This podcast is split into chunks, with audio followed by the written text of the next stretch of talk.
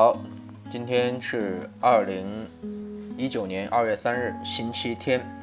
农历腊月二十九，明天就是传统的除夕。今天我们接着来读书，还是逻辑学上卷。为什么我们对家乡既眷恋又厌恶呢？我穿过田野到公路上去等车，脚下深沉的土地发出的神用气味让我。接连打了几个喷嚏，我无论到了哪里，也牵挂着这个地方，似乎总是在痛苦与烦恼的边缘徘徊，被没某种焦虑情绪催促的步履蹒跚。我从不觉得这里有多么美，但这里一切总让我心疼。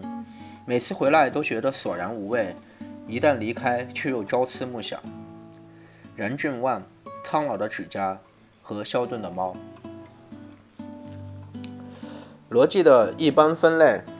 关于这门科学的概念和它的论证归向何处，以前所说的包含着这样的思想，即这里的一般分类只是暂时的，那就是它所能表示的情况仅仅是作者对这门科学所已经知道的，因此它能够在这里历史的预先指出概念在其发展中。是按照哪些主要区别来规定自己的？虽然在分类那里必须要有一种方法的处理，而这种处理又需在这门科学范围以内才能获得它的完全理解和论证，但是在也可以尝试对分类预先做一般的了解，这对于分类是很要紧的。首先要记住。这里的前提是分类必须与概念联系，或者不如说，分类即寓于概念本身之中。概念并不是不曾规定的，而是在它本身就是已被规定的。但分类却是概念的这种规定性发展了的表现。分类就是概念的判断，它不是关于任何一个被当作是外在对象的判断，而是概念对本身在下判断。即是说，对本身进行规定，直角性、锐角性以及等边性等等三角形分类所根据的规定，并不是在三角形自身的规定之中，既不在通常所谓三角形的概念之中，正如哺乳鸟、鸟类等等和这些类更详细分为系种所依据的规定，也不在一般动物或哺乳类、鸟类等概念之内。这些规定是从别处、从经验的直观得来，它们对于所谓的概念来说是从外面加入的。在分类的哲学探讨中，概念必须表现它自身包含着的这种分类探讨的根源。但是，逻辑的概念自身在导论中被表述为一门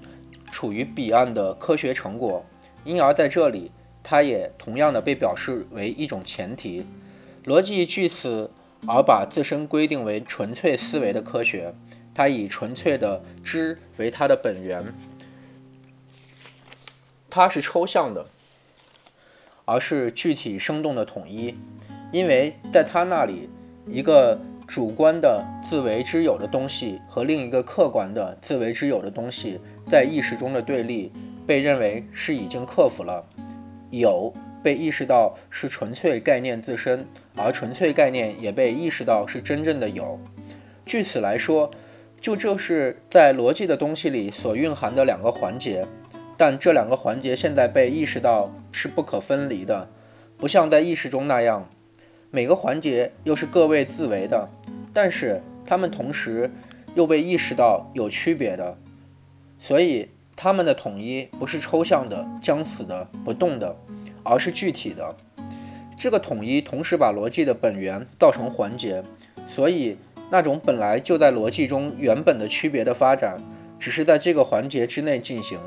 如以前所说，既然分类是概念的判断，是已经内在于概念中的规定的建立，从而也就是概念的区别之建立。那么，这里建立就不可以看作是把那种具体的统一又重新消解为统一的诸规定。好像那些规定应该是自为的似的，这样消解在这里将只是重回到以前的立场，即重回到意识的对立。这种对立不如说是已经消灭了，那种统一仍然还是环节，分类和一般发展的那种区别，都不再超出那种统一之外。于是，以前的自为之有的规定，比如主观和客观的东西，或者也可以说思维与有，或概念与实在，无论他们被按照什么观点来规定，现在都在他们的真理中，即他们统一中，降低为形式了。因此，在他们的区别中，他们本身还是完整的概念；而在分类中，这个分完整的概念却只是被安置在他们诸如下面而已。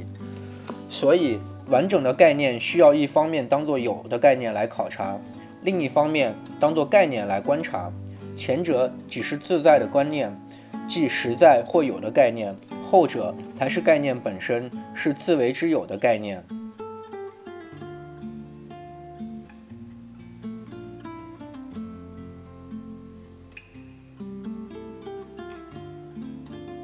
逻辑依据首先可以分成作为有的概念的逻辑和作为概念的概念的逻辑，或者我们用虽然习见而最不确定其意也就最多的名词来说，分为客观的和主观的逻辑。但是基本的环节是概念自身的统一，也就是概念诸规定的不断不可分离性。就此而论，只要这些规定有区别。而概念也在它们的区别中间建立，那么进一步说，我们也至少一一定是处于相互关系中的了。但是基本的环节是概念自身的统一，也就是概念诸规定的不可分离性。就此而论，只要这些规定有区别，而概念又在它们的区别中建立起来，那么进一步说，它们也就至少一定是处于相互关系之中了。于是便发生了一个中介区域，即作为反思规定体系的那种概念，也就是说，有向概念的内在之有过渡体系的那种概念。它以这种方式还没有被建立成自为的概念本身，而仍然固有直接的，同时也在概念之外的，这就是本质论，处于有论和概念论之间。在这本。逻辑著作的一般分类中，本质仍然属于客观逻辑之下，因为本质尽管已经是内在的东西，但是主观性却应该明确地保留给概念。在近代，康德还提出了一种先验逻辑与所谓通常逻辑对立。本书所谓的客观逻辑，有一部分就相当于他的先验逻辑。他只把先验逻辑。和他所谓的一般逻辑区分开是这样的：即先验逻辑考察与对象先天性的概念，所以它并未将客观认识的一切内容抽掉，或者说它含有一个对象的纯粹思维的规则；二，它同时又考察不能归之于对象的我们认识起源，后者是康德哲学兴趣专注的方面。他的主要思想是向作为主观自我的自我意识索取范畴。由于这种规定，他的观点仍然停留在意识和他对立之中。除了感觉和直观的经验内容而外，还剩下某种不由进行思维的自我意识来建立并规定的东西，即一个自在之物，一个对思维来说陌生的外在的东西。尽管像自在之物这样一个抽象，本身只是思维。当然，只是进行抽象的思维产物是显而易见的。假如有些康德派关于以自我来规定对象这样说，自我的客观化可以被当作是意识的一种原始而必然的行动，所以在这种原始行动里还没有自我本身的表象，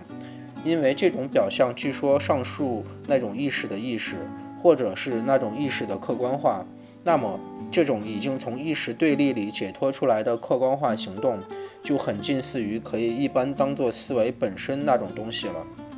但是，这种行动却不应该再叫做意识。意识自己包含着自我与其对立，这种对立在那种原始行动中并不存在。意识这个思维比思维这个名词给予这种行动以更多的主观性的外表。但是，思维这个名词在这里根本应该从根本上的意义理解为无限的，不带意识有限性的思维。一句话，思维本身由于康德哲学的兴趣指向思维规定的所谓鲜艳的东西，这些思维规定本身的探讨也便落空。这些规定在没有与自我发生那种抽象、对一切都相同的关系时，本身是什么？它们的相互规定性和相互关系是什么？都没有成为考察的对象，因而对它们的本性的认识，并没有由于这种哲学得到丝毫进展。与这里有关的唯一有兴趣的东西，是在对理念的批判中。但是，这了哲学真实进步，曾经有必要把思维的兴趣引向形式问题，即对自我意识本身的考察，也就是对主观知识与客观的抽象关系的考察，以这种方式开始对无限的形式，即对概念的认识。可是，为了达到这种认识，还曾必须剥离作为自我意识的形式所具有的那种有限的规定性，这样就其形纯粹性而思维出来的自变自身便包含了需要规定它自己，即给自己以内容，而且这个内容是具有必然性的，即思维规定的体系。这样一来。不如说是客观逻辑代替了昔日形而上学的地位，因而因为形而上学曾经是关于世界的大厦，而那又是有思想才会建造起来的。如果我们考察这门科学最后形成的形态，那首先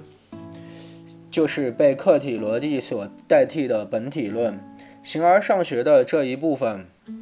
应该研究一般的恩思。恩思本身既包含有，也包含本质。德文幸而还保留下不同的词来表示两者的区别。其次，客观逻辑却也包含了其余的形而上学，因为后者曾试图以纯思维形式来把握特殊的。首先是由表象取来的本体，如灵魂、世界、上帝等。而且，思维规定曾经构成考察方法的本质东西，但是逻辑所考察的形式却是摆脱了上述本体，摆脱了表象主体那些形式，是他们的本性和价值自身。旧形而上学忽略了这一点，因而招来了有理由的非难，说他无无批判地使用了这些形式，没有先行研究他们是否及如何能够是康德所谓的自在之物。或不如说是理性之物的规定，客观逻辑因此是这些形式的真正批判。这种批判不是因根据与后天东西的对立那种先天抽象形式去考察它们，而是从它们的特殊内容去观察它们本身。主观逻辑是概念的逻辑，本质的逻辑，但是这种本质已经扬弃了它们对有或有的显现关系。在它的规定中，也不再有外在的东西，而是自由自立。他们规定自己的主观内容，或者不如说就本本体而神。由于主观的东西常常带染偶然和任意的误解，以及一般属于意识形式的规定，所以这里并不特别着重主观与客观的区别。这种区别将来自于逻辑本身以内，是会更清晰地发展的。所以，逻辑一般分为客观逻辑、主观逻辑。但是，更确切地说，它有以下三部分：一、有的逻辑；二、本质的逻辑；三、概念的逻辑。今天导论就已经读完了，明天就开始第一步客观逻辑第一篇有论。今天就到这里，拜拜。